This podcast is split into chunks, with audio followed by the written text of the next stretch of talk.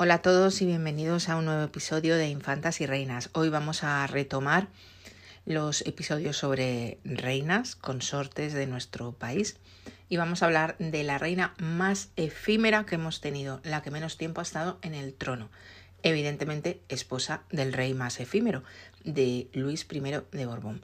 Vamos a hablar de Luisa Isabel de Orleans.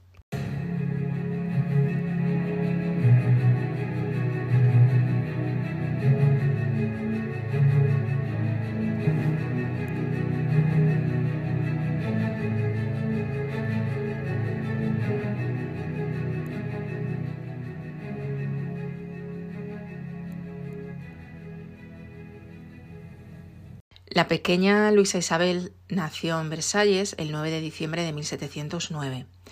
Murió en París el 16 de junio de 1742, por lo tanto tenía 31 años cuando murió.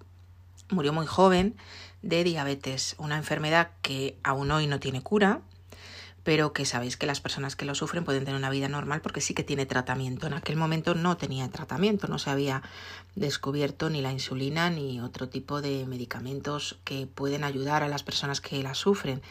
Por esta razón, eh, Luisa Isabel murió muy jovencita. Pertenecía a la familia real francesa. Era hija de los duques de Orleans, de Felipe y de Francisca. Su padre Felipe era sobrino del rey Sol. Era hijo de su hermano, de su hermano Felipe de Orleans. Siempre os suelo hacer referencia a películas o a series en las que aparecen estos personajes porque si las habéis visto podéis enseguida identificar de quién hablamos.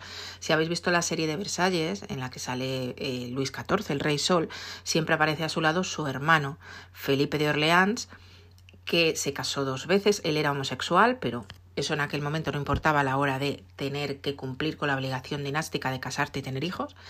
Y en el segundo de sus matrimonios tuvo un hijo que se llamó Felipe.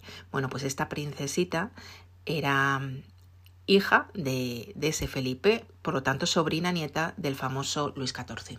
Bueno, hemos hablado de su padre, pero vamos a hablar ahora de su madre. Su madre era Francisca de Borbón, que era una hija bastarda de Luis XIV una de las que había tenido con Madame de Montespan, que era una de sus amantes, quizá la más importante o la que más tiempo le duró. Tuvo varios hijos con ella. Entonces esta Francisca era una de ellas, la había legitimado Luis XIV cuando tenía cuatro años. Legitimar ya hemos hablado en el caso de los Austrias, era algo parecido, parecido entre comillas, a lo que sería reconocer a un hijo. No tenían derechos directos a la sucesión, pero todo el mundo sabía que eran hijos o hijas del rey y tenían que tratarlos en consecuencia. Entonces esta Francisca era una de las hijas que había tenido con Madame de Montespan.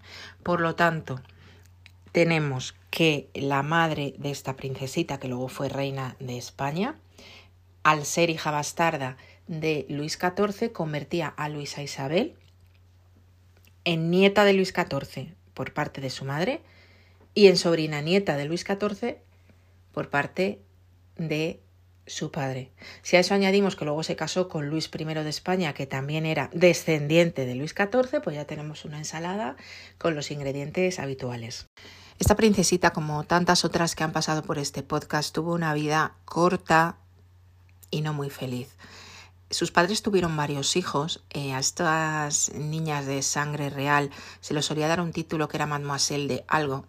A ella se le dio la de Mademoiselle de Montpensier. Y mm, estuvo educada durante un tiempo con una hermana en un convento, pero en realidad no se le dio una educación esmerada ni exquisita como normalmente ocurría, por ejemplo, en la corte española. Se la dejó un poco, no sé, vivir a su aire. Eh, se dice que nadie le prestaba atención. Mm, estuvo bastante unida a los hermanos que tenía, que tenía bastantes hermanos, pero no tuvo una dirección concreta en su vida en su primera infancia. Esto unido a que tenía también un trastorno psiquiátrico que hoy se cree que fue un trastorno límite de la personalidad, aunque otros autores hablan de trastorno bipolar, pues podéis imaginaros la combinación que se daba en, en ella, ¿no? En España, en aquel momento, reinaba Felipe V. Felipe V, primer Borbón, nieto de Luis XIV, o sea, más familia. Tenemos aquí eh, en el plato ya. metida, ¿no? En el año 1722, cuando tenía eh, apenas 11, 12 años, esta princesita la comprometieron en matrimonio con el que era el príncipe de Asturias en España, el heredero eh, Luis, que luego fue Luis I. Entonces la niña vino a España, eh, aquí se celebró de nuevo, acordaros que siempre se hacía la boda por poderes y luego ya venía la princesa y se casaron en concreto en, en Lerma, en la localidad de Lerma, se realizó luego la boda ya en España y bueno, pues llegó y se puso a vivir aquí pues con los que eran sus suegros, que eran los reyes, eh, en Isabel de Farnesio y, y Felipe V. Y desde que llegó, las crónicas hablan de un comportamiento como muy errático de la, de la princesa, eh, cosas que mm, yo creo que ninguna, casi, casi ninguna mujer de la época hacía eh, en público, y mucho menos una reina. Bueno, en realidad en aquel momento ya era todavía princesa de Asturias. Se dedicaba a trepar por todos los árboles de, de palacio, tenía bulimia, eh, a veces iba desnuda por los pasillos, eructaba en las comidas, bueno, una serie de cosas que tenía escandalizado aquí a la, a la corte española. No quería lavarse, olía mal, no se cambiaba de ropa. Todo esto se considera que puede formar parte de lo que es un trastorno límite de personalidad. Además, está documentado que no quería comer con la familia real cuando comían y que luego mm, se dedicaba a comer todo lo que, lo que encontraba en casa como síntomas probablemente de una, de una bulimia, ¿no? Incluso hubo una vez que se puso a limpiar los cristales de palacio con el propio vestido que llevaba puesto. Entonces, claro, tened en cuenta lo como esto llegó a la familia real española que la tenía en su seno, ¿no? Su marido estaba bastante preocupado. Hay una carta de Luis I a su padre en el que le dice un poco más o menos que, que bueno, no, no sé qué hacer, creo que debería encerrarla, algo así, ¿no?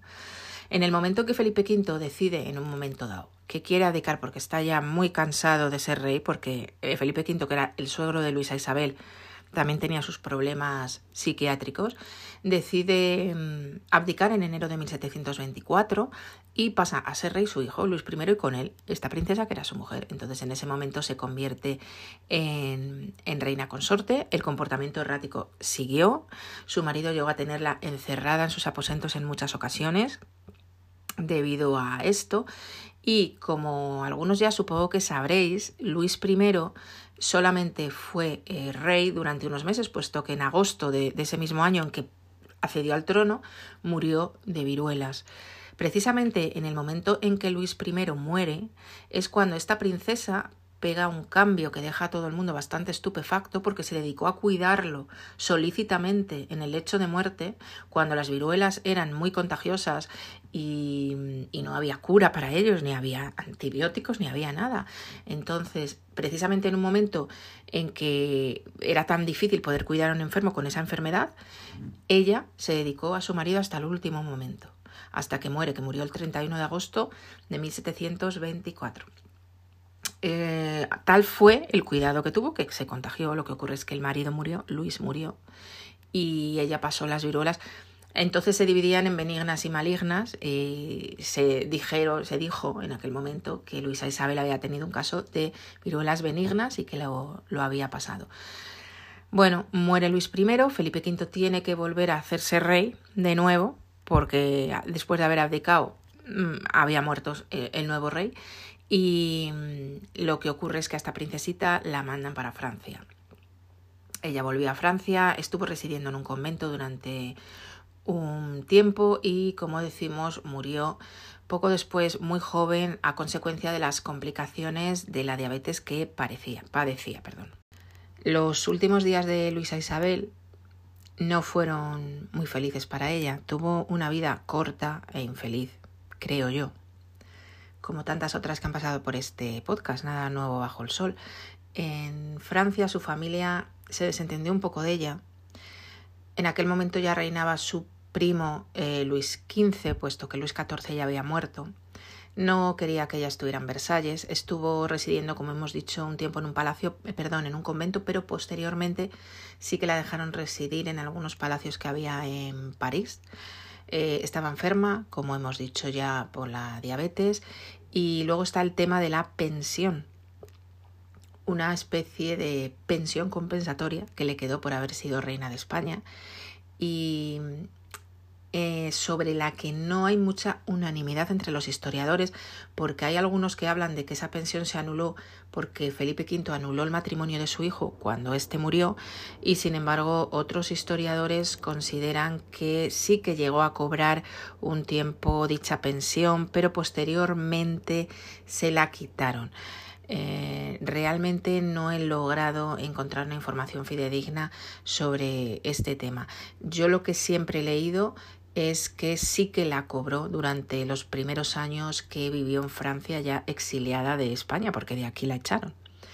Pero en un momento dado probablemente se le quitó dicha pensión. Entonces imaginaros lo que fue el último tramo de su vida, ¿no? Enferma, mm, desechada por su familia política, desechada por su familia de sangre y probablemente con ciertos problemas económicos. Nivel realeza, no, no lo olvidemos. Pero bueno, como os decía antes, nada que no hayamos visto antes en este podcast.